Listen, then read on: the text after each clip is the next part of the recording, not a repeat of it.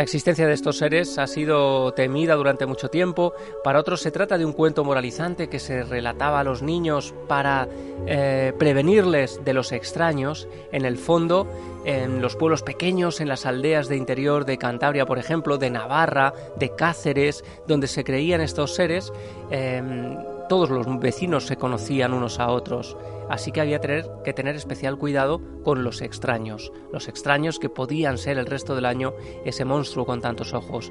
Pero vamos a hablar también de brujas terroríficas que el 31 de diciembre se colaban por las casas para desangrar a los niños, ¿Es posible que se creyera durante tanto tiempo en España en estas cosas? Estoy seguro que si me estás escuchando desde México, desde Argentina, desde Chile, desde Colombia, desde Londres, eh, de todos estos sitios me han escrito para decirnos que nos oyen desde ahí. Bueno, estoy seguro que si indagáis un poco, allí encontraréis también el rastro de estos seres oscuros de fin de año.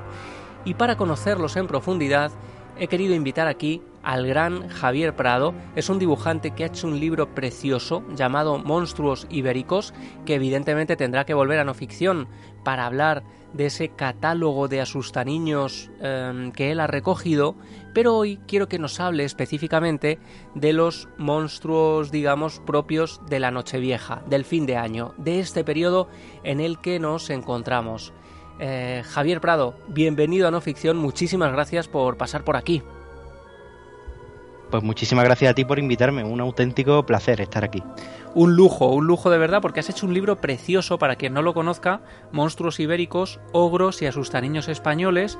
Es una edición que a mí me recuerda, yo que soy un bibliófilo y me encantan los libros, me recuerdan esos libros de, de pues casi mediados del siglo XX o principios del siglo XX, incluso estos bestiarios, incluso anteriores, ¿no? 1800, donde había unos bestiarios con seres sobrenaturales, un catálogo asombroso, en este caso de monstruos ibéricos, como dice el título, pero que te has encargado no solo de recoger, has hecho una labor de compilación de historias asombrosa, pero además les has dado forma, ¿no? No, sé cómo ha sido así resumidamente el trabajo de, primero de mm, selección, porque evidentemente en España tenemos un país muy rico en monstruos, ¿no? En, en, seres mitológicos. Primero cómo ha sido esa labor de compilación de personajes y luego sentarse a darle forma, ¿no? Porque tiene un estilo muy marcado Mm, muy degradado también antiguo, pero a la vez muy moderno. No sé, no sé cómo ha sido todo este trabajo. Bueno, pues esto es una cosa que realmente no, no, tenía intención siquiera de ser un libro. Esto empezó por eh, allá por 2020, eh, por hacer una especie de, de, reto virtual, este de Linktober, que no sé si conoces, que es hacer un dibujito al día durante el mes de octubre. Y a mí que siempre me ha gustado la, mitología, pues dije, bueno, pues voy a tirar por esto de los, de los ogros, de los asustaniños, que tienen así ese cariz oscuro que a mí me gusta. Y bueno, luego surgió la oportunidad de hacer el libro y, tiré por ello. Realmente eh, es un, una, la selección, el tema de la recopilación fue complicada porque estamos hablando de un tipo de seres, de estos ogros, de estos eh, monstruos utilizados para asustar a los niños antiguamente, que no está muy, no está muy estudiado. Es un campo que está ahí un poco entre la bruma de el folclore, la mitología, eh, el acervo popular, ¿no? Y que he tenido que ir haciendo una selección bibliográfica por títulos a veces muy antiguos, no realmente no, no tratan directamente, no tocan tangencialmente el tema de la, del folclore, sino que son eh, personajes que aparecen en, títulos de muy diversa, diverso calado. Y pues bueno, una vez hice una lista bastante extensa dentro de que el, campo de los asustaniños es eh, amplísimo y podríamos estar, podríamos hacer libros y libros y libros sobre ellos. Y mm, decidí un poco también, eh, porque a mí el tema del arte, del dibujo es un, es un campo también que me apasiona, eh, creí que era interesante también darles esa forma, darle ese, ese aspecto, ya que son seres que se basan muchas veces en el, en el desdibujo, en que no saben muy bien qué son, me pareció interesante dotarlos de un aspecto físico y contenerlos en un librito, ¿no?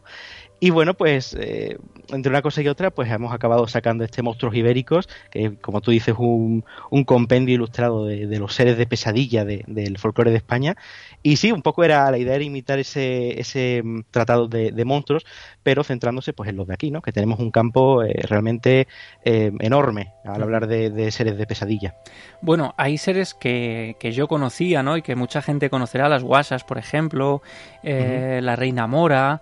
Em, bueno, de todo tipo, ¿no? Yo estoy viendo aquí el hombre del saco, evidentemente. Algún día tendríamos que hacer un programa solo sobre asustaniños españoles, pero estamos en las fiestas navideñas y una de las cosas que a mí me llamaron la atención de este libro, que está dividido en varias partes, ¿no? Una es devoradores y dragones, sádicos y explícitos, chupasangres y vampiros, secuestradores, luego asustariños acuáticos, gigantes y elementales, ensabanados. He de decir que soy muy fan de los ensabanados, yo creo que, que son los que más me gustan. Y luego están, fíjate, los asustaniños festivos y los asustaniños navideños. Em, la semana pasada hacíamos un repaso muy interesante con Israel Espino, que ha estudiado y que ha viajado ¿no? por toda Europa hablan para, para investigar ¿no? los, los seres del invierno y los seres de la Navidad pero resulta que en ese capítulo nos quedamos sin profundizar en los españoles. Y realmente, mm, Javier, tenemos asustariños navideños en España, ¿no? Sí, bueno, tenemos de hecho un montón y yo creo que algunos se siguen usando. Quizá los más amables, ¿no? Yo, por lo menos cuando era pequeño, a mí mis padres me decían eso de no te portes mal que los Reyes Magos o el Paje Real o Papá Noel o quien sea te está mirando y está viendo lo que haces, ¿no? Que al fin y al cabo es una forma de, coacción, ¿no? Pero esos son al final eh, esas figuras populares que son la, quizá la, cara más amable dentro de, de, de esas figuras usadas para, para que te portes bien, ¿no? Pero también tenemos otro una especie de reverso tenebroso de seres que, quizá ya no se, se utilizan mucho, quizás precisamente por lo terribles que son, pero que hasta bien entrado yo creo el siglo XX hicieron, hicieron de las suyas, sí, sí. Además la Navidad, que es una fiesta tan importante en España, eh, y España al ser un país precisamente tan multicultural, con tantas zonas, con su propia mitología, con su propio eh, folclore popular, pues se crearon una serie de personajes como el Krampus, que hablabais la, semana pasada en ese episodio magnífico. Pues nosotros también tenemos nuestros Krampus, eh, nuestros Krampus ibéricos, ¿no? nuestros Krampus españoles, que yo creo que no tienen nada que envidiarle al, al, monstruo centroeuropeo. Ya, ya veremos ahora hablando que, eran personajes que no tenían reparos en, en vaya, en destripar niños, en, en hacerles las más diversas barrabasadas. Y desde luego yo aunque ya no se usen, yo creo que conseguían bien su objetivo, que era que los niños se portaran bien. Claro, evidentemente son figuras moralizantes, ¿no? Figuras que tienen un, un, poder, pero en la vieja Europa durante mucho tiempo se creían ellos como entidades físicas que venían en estas fechas de las que había que protegerse. De hecho, muchas tradiciones navideñas que se perpetúan, como las ofrendas de Mm, pues, pues dejar alimentos a los camellos, ¿no? A los de los de los Reyes Magos, dejar comida. En muchas regiones de Europa se dejaba comida, pero para que estos seres no se llevaran a los niños, ¿no? Era una manera de mm, calmar su, em, su sed de sangre, su sed de venganza, dejarles ahí una ofrenda y de esta manera salvar a los pequeños. Em, pero en España, por ejemplo, una de esas deidades que sí que todavía hoy han sobrevivido al paso del tiempo Mm, pero de esa manera más suavizada es el olenchero, ¿no? El olenchero es quizá el ejemplo, pues como también sucede con Santa Claus, con los Reyes Magos, de cómo hemos dejado de lado la parte oscura de los pajes por ejemplo, el paje real negro, ¿no? De, Santa Claus, que decían que podía ser negro por ser un desollinador, del que hablábamos la semana pasada en el programa especial de monstruos navideños. Y el olenchero también se ha dulcificado mucho, ¿no? Ahora cuéntame un poco la historia de este personaje, porque actualmente lo que pensamos, lo que todos creemos, es que se trata de un carbonero, ¿no? Que baja en la noche del 24 de diciembre a dejar regalos a los niños, pero originalmente era un poco más oscuro, ¿no? Sí, sí, desde luego. Ahora la, imagen que se tiene de Lorenchero y que es como yo lo conocí, hasta que empecé a investigar estos temas y descubrí que tiene una, cara mucho más terrible, es pues esa, la de un leñador o carbonero, depende de la versión, que es muy bonachón, pues así una especie de Papá Noel, ¿no? Eh, del País Vasco y Navarra, que baja de la montaña a dejar regalos a los niños y que aún hoy en muchos pueblos pues se pasea su efigie, ¿no? Muchas veces se acaba quemando. Pero en, si retrocedemos a épocas no demasiado antiguas incluso, encontramos que el olenchero tiene no tiene mucho que ver con la figura que, hoy conocemos, ¿no? Eh, por ejemplo, eh, eh, sin ir más lejos, Pío Baroja, el escritor, comentaba que a él cuando era pequeño, a principios del siglo XX, finales del XIX, más bien principios del XX, le asustaban con este personaje que tenía un aspecto terrible, lo describía como un ser enorme con 366 ojos. ¿Eh? que se dice pronto, tenía toda la cara y el cuerpo repleto de pues de ojos que representaban un poco los, eh, los días de un año bisiesto, ¿no? Y decían que este olenchero, pues en lugar de traerte regalos, que también lo podía hacer, eh, era capaz de a los niños malos, los niños que en Navidad pues no se portaban bien o hacían trastadas, el olenchero aparecía con un saco al hombro, que esto nos recuerda también pues esos hombres del saco y esos demonios de la, de la tradición popular, se llevaba a los niños y eh, los llegaba a tirar al mar, eh, en, San, Sebastián en este caso, ¿no? y, el, y el aspecto este de, de ser terrorífico con muchos ojos se, se llegaba a relacionar incluso con, con eh, aspectos mitológicos, en este caso de, del País Vasco y Navarra, como eran los gentiles, ¿no? esa, esa raza de, gigantes míticas que a veces se, le, les achaca la construcción de menires y de, em, y de grandes construcciones megalíticas, ¿no? Pues en este caso eh, se decía que este olenchero era el último, el último superviviente de la raza de los gentiles, que, eh, como comentabais la semana pasada, muchos de estos personajes con la llegada del cristianismo se cristianizaron y perdieron un poco ese estatus monstruoso, se justificaba la, la presencia del olenchero en la, en, el, en la cultura popular eh, como que era el último de estos gigantes que había sobrevivido precisamente a la extinción de su, de su raza para anunciar la venida de Cristo. Hmm. Pero vaya, es un poco cogido por los pelos, pero bueno, ahí tenemos al olenchero monstruoso que ya te digo, eh, no tenía problemas en el caso de aterrorizar al pequeño Pío Baroja, pero también se decía que bueno, que era capaz de entrar por la chimenea y que si no estaba, si estaba sucia, si tenía mucho hollín, pues no tenía problemas en con su voz, que siempre portaba eh, hacer a los, a los habitantes de la casa mientras dormían, o si no había suficiente comida, que comentabas antes, ¿no? Esas ofrendas nocturnas que se dejan hoy día a los Reyes Magos, pues este olenchero, si no le dejaban comida, también tenía mucha mala leche y no tenía inconveniente en, bueno, en hacer ahí una verdadera escabechina, ¿no? Tenemos a Papá Noel que baja por la chimenea y que queremos tenerla limpia y cuidada, pero la manera de protegerse del olenchero era tener bien viva la llama de la chimenea para evitar que cayera en este caso, ¿no? Es todo lo contrario, hay que evitar que el olenchero entre Em, y, lo que se hacía era avivar las llamas ¿no? de la chimenea. Claro, claro, ten, en cuenta que estamos hablando de una figura eh, muy antigua y tan antigua que había acabado eh, por ser temida en muchas casas y precisamente ese era uno de los métodos. Se le podía apaciguar con comida o, como tú bien dices, eh, poner el fuego a tope para que, para que este, este personaje no, no, bajara por las casas y no pues, realizara sus su fechorías nocturnas. ¿no? Hay muchos rituales relacionados con esto que son eh, verdaderamente interesantes, ese alejar a los malos espíritus, ¿no? Y de hecho, tú haces un trabajo muy interesante, que es lo que a mí me, me, fascina, ¿no? Comparación, ¿no? No te quedas solo en el representar a estos seres, documentarte a nivel bibliográfico. La bibliografía del libro es, es, impresionante, es increíble, ¿no? Para seguir este, este recorrido. Pero tú hablas de otro ser que nos visita eh, precisamente en Nochevieja, eh, que es el hombre de los ojos, que aparece en Cabezuela del Valle, en Cáceres. Cuéntame quién es este tipo, quién es este ser, un ser navideño también, del que ya has hecho una aproximación muy similar, pero claro, es lo que ocurre, ¿no? Muchos personajes se alimentan también de las características de otros. Es al final una mezcolanza muy, muy curiosa. Claro, es que estamos hablando de personajes que muchas veces no eh, tienen un corpus fijo, dependiendo del pueblo o del valle o incluso de la, de la casa donde se, donde se cuente su historia, tienen unas características u otras. En el caso del que del hombre de, la, de los ojos que tú comentas es especialmente curioso porque estamos hablando prácticamente de, del mismo personaje olenchero, pero tan lejos del País Vasco como, como es Cáceres, ¿no? Bueno, y eh, que el nombre da mucho miedo, ¿eh? El hombre de los ojos, claro, tú le dices a un niño en Navidad que viene el hombre de los ojos, ya solo con eso estás eh, germinando en la imaginación del niño una, una figura muy poderosa, ¿no? sí, desde luego. Es una cosa que me gusta mucho de los, de los españoles que tienen nombres muy potentes, ¿no? Este hombre de los ojos, que dices tú, ya solo con, el nombre me quedo, vamos, espeluznado, ¿no? Hmm. Y eh, sí, era este más, más, que una tradición o un monstruo propiamente dicho, era más como una broma que se le hacía a los niños, que se le decía que eh, iban a aparecer iban a ver iban a ver aparecer a un tipo con tantos ojos como 10 del año. Y claro, eh, estamos hablando también del mismo aspecto de los lencheros, solo que en este caso la gracia de este personaje es que solo se dejaba ver el 31 de diciembre, claro.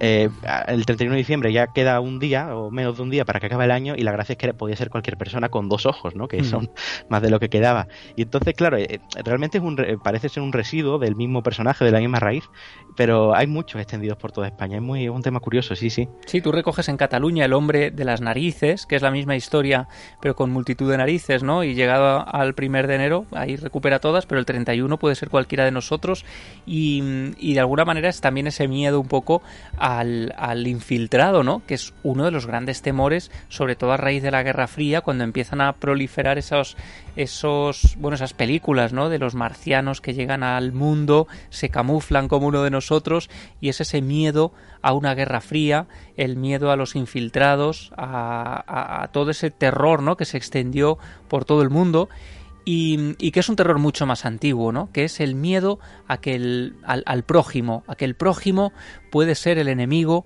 y tú no saberlo, ¿no? Y en el fondo, estos personajes siniestros, en el fondo, concretamente los seres de la Navidad, que son de los que estamos hablando, eh, representan temores de muchos tipos, ¿no? Sí, claro, como tú bien comentas, en, el caso del hombre de las narices o el hombre de los ojos, hablamos de, seres infiltrados en esa comunidad que al final eh, es lo que hace tambalearse los cimientos de un, de un pueblo o de una comunidad cerrada y es lo más terrible que se puede imaginar, ¿no? También tenemos el caso de los sacamantecas, ¿no? Que cada estos personajes a caballo entre eh, la leyenda y la triste realidad, que sus crímenes, cada crimen de un sacamantecas conmocionaba a una comunidad entera porque precisamente no sabías quién podía ser tu vecino, el, mm. que saludabas todos los días, ¿no? Eso de siempre saludaba, pues en este caso hablamos de, de, seres mucho mucho más terribles, ¿no?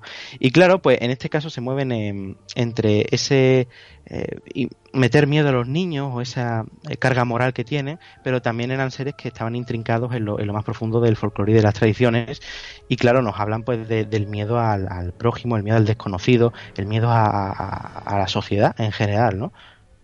Y estamos haciendo un repaso, estos serían algunos monstruos, podríamos llamarlos monstruos de la Nochevieja, ¿no? Porque muchos de ellos hacen su aparición en el último día del año, que es también un día mágico, un día de transición, a nivel de rituales, es una fecha muy marcada, ¿no? Y muy importante para todas las culturas y uno de esos seres terribles de la Nochevieja que tú recoges es la viejanera, de quien Israel ya nos hacía un adelanto en el programa anterior, pero que tú aquí recoges en todo un capítulo y es un ser realmente terrorífico, muy propio de, algunas zonas de Cantabria, ¿no? Pero cuéntame quién es este ser, a qué aparece representado. De verdad que tu forma de, de dibujar da mucho miedo, ¿eh? Tienes aquí a un ser de aspecto cadavérico, una anciana decrépita, con una herramienta de labranza en las manos. Desde luego no parece, no parece traer muy buenas intenciones, ¿no? Rodeada de hojarasca. ¿Quién es este tipo, no? Porque aparece además em, con un papel del calendario 31 de diciembre. Háblame de este, de este ser que a mí me parece de los más impactantes, fíjate, y no, no lo conocía en profundidad. Sí, sí, la viejanera yo te diría que es de mis favoritos del libro porque es un personaje en el que se mezclan muchísimas tradiciones que eh, en un primer, desde un primer vistazo no, no, no pensarías que, que, se, que se juntan ahí. Hablamos de, un, de una criatura, no se sabe muy bien si es un espectro, un monstruo, una vieja, no, no está entre medias de esos, de esos conceptos, que en algunos pueblos de Cantabria eh, se decía que durante la noche del 31 de, de diciembre, Nochevieja, a los niños que no comían bien, que no, pues en la cena, en esa cena tan importante, ¿no? Que también es un vínculo eh, comunitario en el que todo el mundo se sienta a la mesa y comparte pues sus alimentos, sus viandas, etcétera. A los niños que no comían bien esa noche, que pues no tenían mucha hambre o simplemente se distraían eh, jugueteando en, en, la mesa con sus primos o sus, o sus amigos, pues le decían, pórtate bien, come mucho, si no va a venir la viejanera, que es una esta vieja espectral que se mete por, por la ventana, por la chimenea, por el desván, siempre encuentra ese resquicio que separa el frío exterior de la, de la casa con tu, con tu alcoba, con tu habitación, y se va a poner junto a ti en la cama, te va a tocar el, el, el, vientre, la barriga, y la viejanera es un, ser muy listo, va a saber que si has comido o no, y en el caso de que no, ten mucho cuidado porque la viajanera usando una uña muy larga en algunas versiones o, esa, o esa horca de labranza que porta con ella en otras, te va a abrir las tripas y te, y te, te va a devorar las entrañas, ¿no? O sea, una cosa tremendamente gore y vaya que yo, si a mí me asustan con eso de niño, yo desde luego me pongo morado esa, esa noche. Absolutamente impropio, ¿no? Este tipo de seres hoy lo vemos como algo um, que no tiene cabida en las navidades dulces, en estas navidades cálidas, luminosas que hoy celebramos, con estos villancicos, que a veces los villancicos, las letras originales de antiguos cantares de la Navidad eran realmente terroríficos porque hacían también referencia a este tipo de, personajes. Yo no sé si todavía hoy se celebra porque durante mucho tiempo en algunas zonas de, de Cantabria eh, tú recoges algunos estudios de la época en las que se disfrazaba algún vecino de la viejanera, ¿no? Se cubría con paños, faldas o sombreros, dices en el libro, y se dedicaba a ir de casa en casa espantando a los niños, a los que se decía que era una especie de bruja que se llevaba a los muchachos y del que huían gritando que viene la viejanera. Yo no sé si, bueno, además es que a veces portaba un cubo lleno de sangre de algún animal, ¿no? Que iba revolviendo con un palo. Claro, es que esto en la Navidad hoy en día es impensable. La Navidad es celebrar y llenar de ilusión las casas y no aterrorizar a los niños. No, sé qué sentido podría tener el llevar a cabo esto y hasta qué época se, se recorrían las casas disfrazados de viejanera algunos vecinos. Sí, sí, pues mira, es que estamos hablando de una tradición realmente, realmente antigua. Eh, si hablamos de la viejanera, realmente la viejanera es también el nombre de, la fiesta del fin de año allí en Cantabria, en muchos pueblecitos se le llama pues viejanera a la, noche del 31, a esas fiestas eh, derivadas, fiestas que en muchas ocasiones estuvieron incluso, eso no lo comento en el libro porque no me daba lugar, pero como, como el Krampus estuvieron prohibidas durante el franquismo. En muchos pueblos esa, se celebraban esa noche mascaradas, mascaradas en las que curiosamente primaba la, la, figura de la vieja, de ese año que muere, ¿no? que es un poco una metáfora del fin de ciclo, y muchos vecinos en algunos pueblos se disfrazaban de viejas, se travestían, ¿no? en cierto modo, y debido a esto, pues durante el franquismo estuvieron prohibidas y ya prácticamente están, están extintas. Hasta los años 60 más o menos en algunos pueblos se, se seguían celebrando estas fiestas, pero ya no, no existen.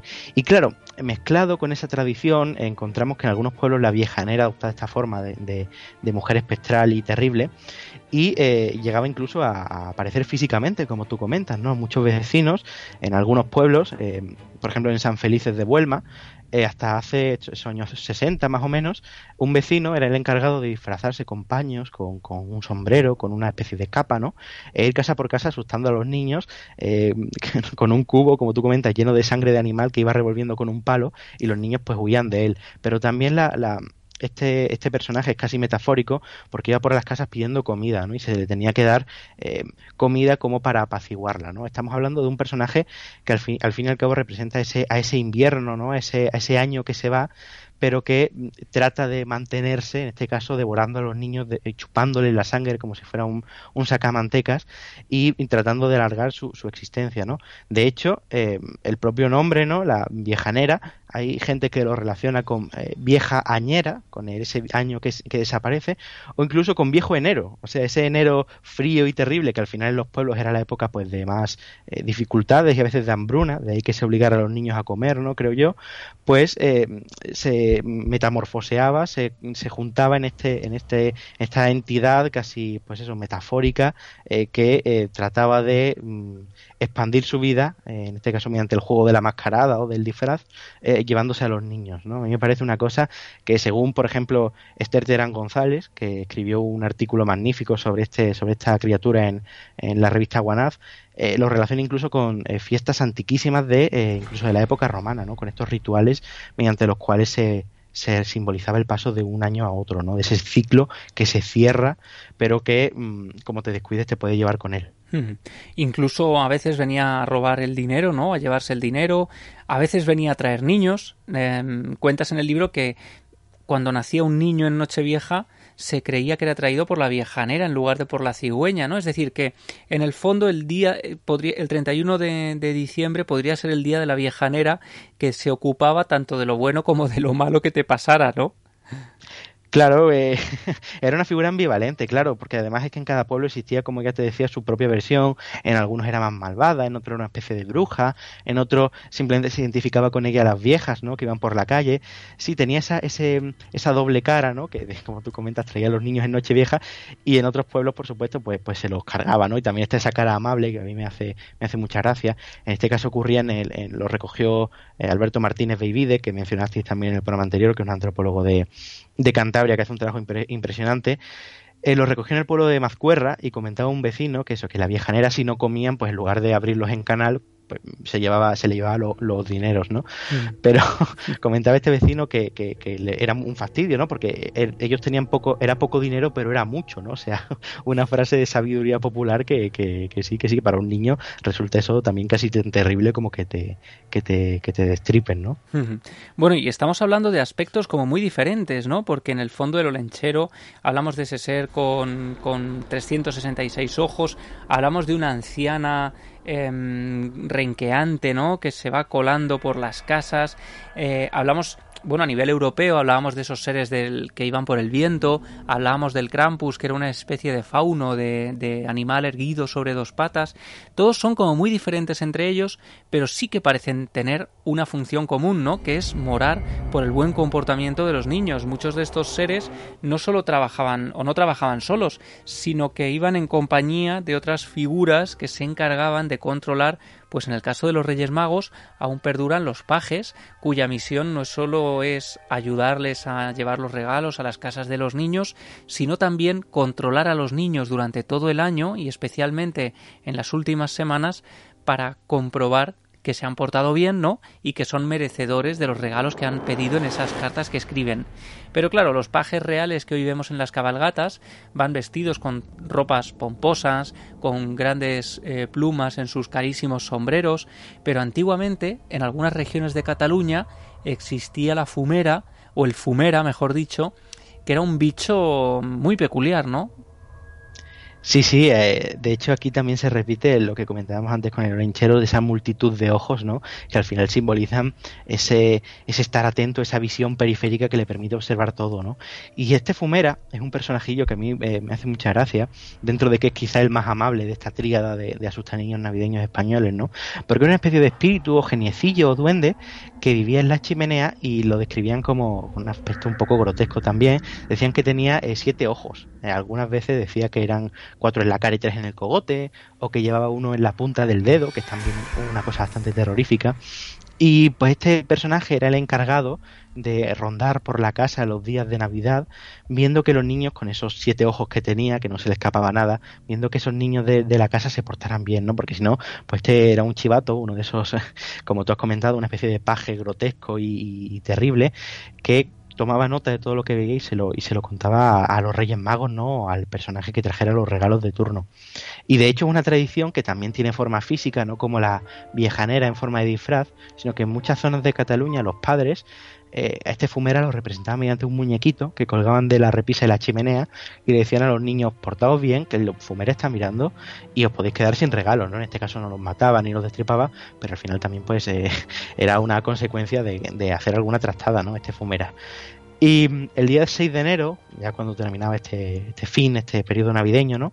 El fumera, eh, algunos padres lo, lo, quemaban en, en, el fuego de, de, la chimenea para alegría de los niños, ¿no? Que veían como ese ogro, ese, ese chivato en potencia desaparecía por fin, o otros lo retiraban y le decían a los chiquillos que se había escapado chimenea arriba y que podía volver en cualquier momento. Así que los chicos, si habían sido un poco malos, pues se quedaban así un poco pensando en portarse mejor, ¿no?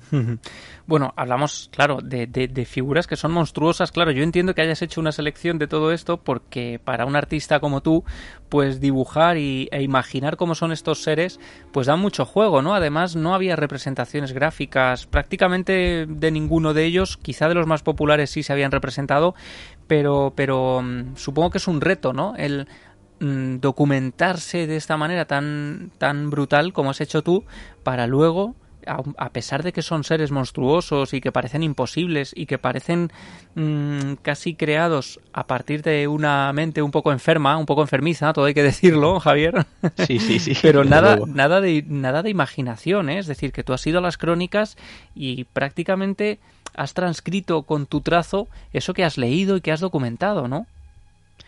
Sí, claro, porque es que, como tú comentas, son seres que no habían tenido la suerte de, contar con, esa representación gráfica, ¿no? Los asustaniños son, esos, son unos personajes que al final eh, muchos folcloristas, sobre todo antiguamente, ya eso está cambiando, no los tomaban en serio, los veían como seres de segunda, ¿no? No eran pues ni hadas, ni duendes, ni dragones, seres así con más enjundia, y entonces pues quedaron relegados a ese segundo plano, a esa cita en algún libro de mitología más eh, señorial, ¿no? O más popular, ¿no? Y, claro, yo, yo creía que era buena idea eh, darle forma, ¿no? Como ese, como dice ese proverbio vasco, ¿no? De todo lo que tiene nombre existe, pero si tiene representación visual, pues como que su existencia es todavía más real, ¿no? Mm.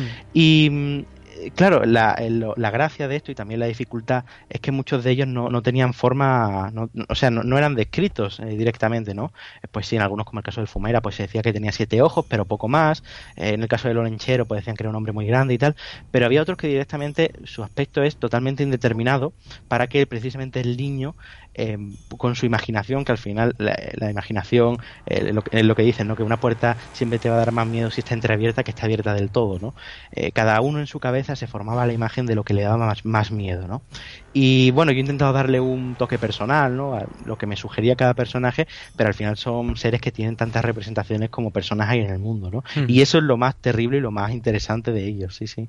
Bueno, eso es lo, es lo interesante, efectivamente. Yo creo que cuando describes o das pocos detalles al niño, él en su imaginación, en esa imaginación tan poderosa y tan rica, es capaz de visualizarlo y casi de visualizarlo físicamente, ¿no? Seguramente alguno de estos asusta niños, casi como si fuera un tulpa, una invocación, fue a visitar a más de un niño, igual que hay niños que han tenido la suerte de ver a los Reyes Magos, ¿no? O de ver a Santa Claus en acción y, garantizan que lo han visto o que han visto su ropa saliendo por el balcón, pues seguramente más de un niño vio estos ropajes voladores, ¿no? Del fumera o vio los eh, las vestimentas envejecidas y mohosas de la viejanera y seguramente olieron también ese ese em, olor penetrante que dejaba a hojarasca seca propia del invierno. Y, tú hablas, por ejemplo, en el, en el libro, hablas de los pajes, ¿no? De los pajes reales, de los seres que van acompañando a los Reyes Magos y había algunos que no son muy conocidos, como por ejemplo el criado Gregorio, que hablas es una criatura catalana de muy mal genio y bigotes enormes y hablas incluso de otros que tienen formas animales, de un enorme perro negro que también se comunicaba con los con los Reyes Magos eh, dando cuenta de los de, de, las travesuras ¿no? que habían hecho los niños es decir que hay una riqueza muy profunda y que aquí la mitología se va mezclando constantemente porque evidentemente el enorme perro negro tiene su función y tiene su papel en muchos otros mitos, ¿no? A nivel incluso global, a nivel mundial. Sí, desde luego, son figuras que al final cada generación les da un sentido. O sea, son quizá arquetipos, ¿no? Que siempre están presentes en todo el mundo. Pues eso, el perro negro, el hombre gigantesco, el, espectro devorador, ¿no? Y cada, cada generación pues le va dando sus detalles, le va añadiendo eh, elementos o les va dando funciones, ¿no? Y en este caso, pues como tú comentabas, el perro, ¿no? Este Ghost de Pimpi, que también es, es un asustaniños catalán navideño que recogió Joan Amades, eh, son criaturas que de ellas sabemos muy poquito, poco más de esa forma, ¿no? Que ya de por sí eh, dice mucho, es como un, lenguaje totalmente ajeno al, que nosotros conocemos, ¿no? Son figuras que ya por la por el simple por una descripción muy breve eh, te retrotraen a épocas antiquísimas, ¿no? Podemos hablar pues eso del criado Gregorio, que al final es una especie de duende o de lar, los lares romanos, ¿no? Estos estos espíritus domésticos, ¿no? Que cuidaban sobre todo también el caso del, del fumera de la chimenea y de estos de estos lugares de tan importantes en un hogar. Y claro, son figuras que quizá nuestros días ya han llegado pues muy muy carcomidas con gran parte de su significado borrado, pero que a poco que uno se ponga a indagar se puede estar retrotrayendo a épocas antiquísimas, ¿no? Como hemos comentado. Claro, eso es lo interesante de este trabajo, como le decía Israel también, que es de lo que ella se encargaba, de, no solo quedarse en la, en, la figura en sí, sino buscar los elementos de los que beben todos los mitos, ¿no? Porque en el fondo parece que hay varias raíces comunes y, y de todo eso surge una riqueza excepcional como la que tenemos en España con respecto a estos asustaniños que se llaman asustaniños por algo, ¿no? Yo contaba en el programa anterior que los grandes damnificados, igual que hoy en día, los, mm, los que se llevan toda la ilusión, los regalos, el mayor número de, de regalos, ¿no? Son los niños que viven estas fiestas con enorme ilusión. Antiguamente eran los a los que había que proteger con especial cuidado porque eran los más sensibles de ser raptados, de ser abiertos en canal, de ser llevados, ¿no? Es decir, las navidades y los niños hoy en día son una combinación preciosa, pero antiguamente había que tener mucho cuidado con ello, ¿no? Claro, desde luego, porque estamos hablando de un periodo, como comentabais, eh, Israel y tú, de un periodo invernal que realmente hoy lo hemos dulcificado y lo hemos llenado de, de luces y de felicidad y de colores, pero que realmente eh, todos esos avalorios eran una forma de, intentar pasar esa época de la forma más eh, tranquila posible, ¿no? Y claro, al final todos estos seres, también el Krampus y, muchos, eh, prácticamente todos los que recojo en el libro, si bien hoy han perdido su sentido, porque vivimos en una época mucho más amable en, todos estos aspectos, cumplían una función realmente importante que era la de preservar, eran, de hecho algunos antropólogos llaman a los tutelares, ¿no? Esas figuras que tutelan el camino de un, de un infante y evitan que, pues, eh, mediante el miedo, ¿no? Acudan a lugares peligrosos o se comporten de una forma que no ponga en riesgo su, integridad física, ¿no? En el caso de la viejanera, por ejemplo, hablamos de un ser que, bueno, eh, hay muchos repartidos por toda España. También tenemos al apalpador gallego, que es una versión amable que en lugar de castigarte te premia, pero eran seres utilizados para que los niños comieran, ¿no? Eh, para que se evitaran esas hambrunas que sus padres habían pasado y que no quería que se volvieran a repetir, ¿no? O también, pues, bueno, si ya en el libro menciono también mucho que son recuerdos históricos de enemigos bélicos, ¿no? De esos, esas guerras y esos agravios que se, se empleaban para asustar a los niños y para que no se repitieran los episodios históricos que no, que no habían gustado, que habían generado mucho sufrimiento, ¿no? Bueno, de hecho, claro, eh, tú mencionas casos de personajes históricos que se terminan villanizando, digamos, y convirtiendo o adquiriendo características casi mitológicas y convirtiéndose en asustaniños, ¿no? Hay algunos, algunos personajes históricos en esta sección de tu libro y a mí me impresionó muchísimo ver que al pobre Unamuno, con todo lo que había hecho, eh, se termina también convirtiendo en un villano y en algunas regiones era un personaje muy temido, ¿no? Este es el ejemplo de la riqueza de estos personajes que van bebiendo de todas las fuentes. Sí, además el caso de Unamuno yo creo que es el que, el que más le gusta a la gente del libro, le hace mucha gracia. Pero sí, claro, al final son personajes que en muchos casos existieron y quedaron grabados eh, a fuego en la, en la memoria colectiva, ¿no? Y precisamente para que esa memoria eh, quedara restaurada o no se volvieran a cometer esos agravios y esos episodios que la gente prefería olvidar, pues los olvidaban, pero indirectamente quedaban estas figuras pues como un amuno o como incluso el duque de Alba también en Países Bajos se utiliza como, como asusta niños y se dicen que le dicen a los niños que se los van a llevar a España o que en fin es una es un, un campo curioso, pero claro que al final enlaza con lo más profundo de nuestros miedos y con nuestra historia reciente o antigua, ¿no? Esos personajes quedan ahí en ese limbo eh, que se, en ese campo de, asustar a los niños, pero realmente tienen muchísimas lecturas y aluden a, acontecimientos terribles y que Dios quiera que no se vuelvan a, repetir. Bueno, y que fueron reales, ¿no? Porque el hombre del saco o el sacamantecas, que es un personaje mítico y con el que se nos asustaba, que viene emparentado con el coco, en realidad existió también. Y de hecho, em, una de las vertientes que comentábamos, ¿no? Del olenchero era que, que metía a los niños en un saco y los tiraba al mar y no a cualquier zona. Se habla de la playa de la Zurriola en San Sebastián. Mm, efectivamente. es decir, que a veces se acompañaba de elementos reales estas historias, quizá para dar más miedo, ¿no? Mm. Desde luego, desde luego. Porque claro, al final, eh, antiguamente, y estos personajes afortunadamente no se usan, pero antiguamente eh, a los niños había que asustarlo con cosas que tuvieran a mano, ¿no? Y claro, era mucho más terrible eh, ese olenchero que te lanzaba a la playa que estaba al lado de tu casa que no un monstruo pues muy fantástico y muy imaginario que directamente pues te llevaba muy lejos, ¿no? Pero sí, sí, desde luego son elementos que, que merece la pena investigar y que, y que tienen un calado muy interesante. Yo no sé, Javier, ya para ir terminando, si, si tendremos la suerte de vivir un renacer o por lo menos em, perpetuar estos personajes, ¿no? Si no hubiera gente como tú que hiciera un trabajo tan fascinante y tan intenso y tan emocionante de recopilarlos, de darles, digamos, su lugar en la historia, ¿no? Y en la mitología ibérica, que es muy rica, Em, pues quizás se terminarían olvidando, ¿no? Y sin embargo, con el Krampus, por ejemplo, vivimos un renacer hace unos años y se sigue celebrando cada 5 de diciembre esa noche del Krampus, ¿no? Mm, saliendo a representarle. No sé si aquí en España eh, viviremos un renacer de estos mitos, de estos seres, o caerán en el, olvido si no seguimos haciendo trabajos de este tipo. Pues muchísimas gracias por, tus amables palabras. Y yo espero que sí. O sea, la, el sentido que tiene este trabajo al final es recuperar a todas estas criaturas que son eh, terribles, porque a mí es lo que más me gusta eh, escribir y dibujar, ¿no? Pero que, claro, son parte de nuestro folclore y el Crampo es un ejemplo muy chulo de cómo esa tradición ha sobrevivido a gente que la ha intentado censurar o a todos estos años que han pasado a este olvido, ¿no?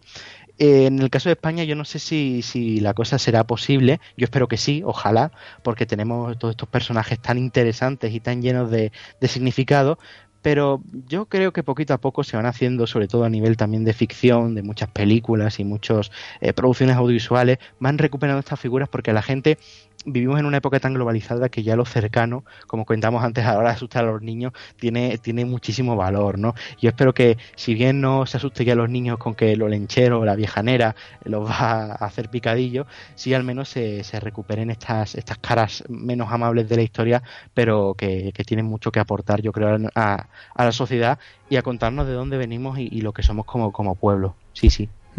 Bueno, tengo que, confesarte ya esto a nivel privado, ¿eh? que no nos escuchan, que tú me hiciste una dedicatoria preciosa, me dibujaste un ser monstruoso que no sé si es la viejanera, fíjate, porque va ahí con unas campanillas muy navideñas y me decías para Javier, como si este ser, ¿no? Como si saliera de la boca de este ser para Javier y entre paréntesis y familia. Eh, yo espero que mis hijos no tengan contacto directo con estos monstruos solo a través de tus páginas, que no venga a visitarnos ninguno de estos, de estos seres, de estas figuras. Y yo no sé si quedaron fuera del libro muchos personajes, porque claro, ¿en qué momento decides parar? Porque mm, seres navideños, seres monstruosos propios de estas fechas, en España hay muchos otros, ¿no? Igual que hay muchos otros seres terroríficos que, que vienen para llevarse a los niños. Em, supongo que tendrías para toda una colección de libros, ¿no? sí, desde luego hay, hay muchísimos, eh, tantos que realmente mm, he tenido que hacer una selección y dejar fuera algunos los comento brevemente, ¿no? Para hacer esa comparación, ¿no? Pues, por ejemplo, en el, a la hora del Fumera también hablo de otros seres navideños eh, de Cataluña, pero eh, sí, realmente eh, está el problema de que muchos de estos seres la descripción es mínima, ¿no? y a, mí, a la hora de realizar este bestiario, ¿no? Lo interesante era que cada uno tuviera una descripción y una serie de datos em, que pudieran generar una, una entrada completa. Pero, pero sí, al final también es que estos seres hay tantísimos que yo creo que, podría estar toda la vida escribiendo sobre ellos y dibujándolos, que al final cada, cada pueblo, como comentábamos antes, cada pueblo, cada ciudad, cada casa, cada persona en su mente genera una, una criatura distinta, ¿no? Y bueno, pues me alegro muchísimo de que, de que, te haya gustado el libro y la dedicatoria. Y bueno, pues eh, para evitar la, la, venida de estos personajes, pues en esta fecha hay que portarse bien.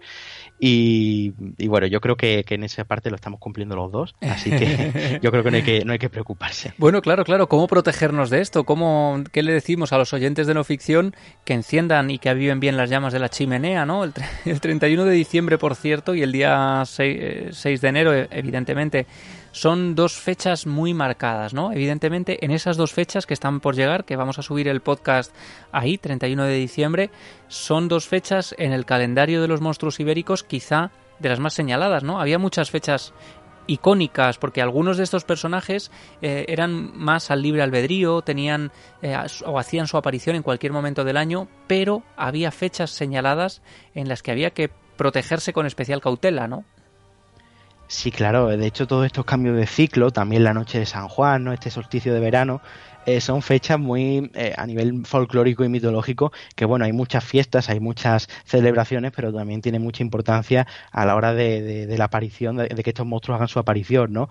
Y claro, las fechas navideñas, que como comentábamos, pues es una, un periodo en el que los niños se tienen que portar bien, Em, son quizás la época más propicia para que, aparezcan estos seres terribles para vigilar que estemos cumpliendo con, nuestra con nuestra responsabilidad, ¿no? Hmm. Así que bueno, yo recomiendo a la gente que, eso, que haga, que se porte bien, que, que encienda la chimenea, como tú dices, pero que, que, tampoco olvide a estos personajes, porque cuando se olvidan quizás se pueden enfadar un poco, así que es importante recuperarlos y que, la gente no, quizá no les tenga tanto miedo como antes, pero que queden en su memoria en ese, en ese inconsciente colectivo ¿no? que, comentaba, que comentaba aquel y que sigan estando presentes no como monstruos terroríficos, sino como figuras pues más, no tan entrañables, pero sí más de unión, ¿no? de figuras que al final pues nos dicen quiénes somos, de dónde venimos y bueno. También nos protegían, ¿no? Que, nos portemos, o sea, que saquemos lo mejor de nosotros, aunque sea mediante el miedo, ¿no? Claro, y nos protegían también a su manera, nos hacían saber que había seres horribles por ahí pululando con los que uno tenía que lidiar y que había que protegerse de ellos. Así que, Javier, de verdad que millones de gracias. Yo a raíz de leer tu libro, el día 5 de enero por la noche, pues dejaré un cuenquito para los camellos, para los camellos de los Reyes Magos y mm, dejaré otro cuenquito aparte, em, pues con otra ofrenda, por si acaso entra aprovechando la coyuntura alguno de estos seres, que no se enfade demasiado. Esperemos que, que no, y muchísimas gracias. Ha sido un verdadero placer estar aquí. Oye, te esperamos para hablar de monstruos ibéricos, para hablar de otras figuras, que tienes un catálogo riquísimo y te deseo lo mejor para este 2022. Un abrazo enorme, amigo. Un abrazo y lo mismo digo. Muchísimas gracias, Javier.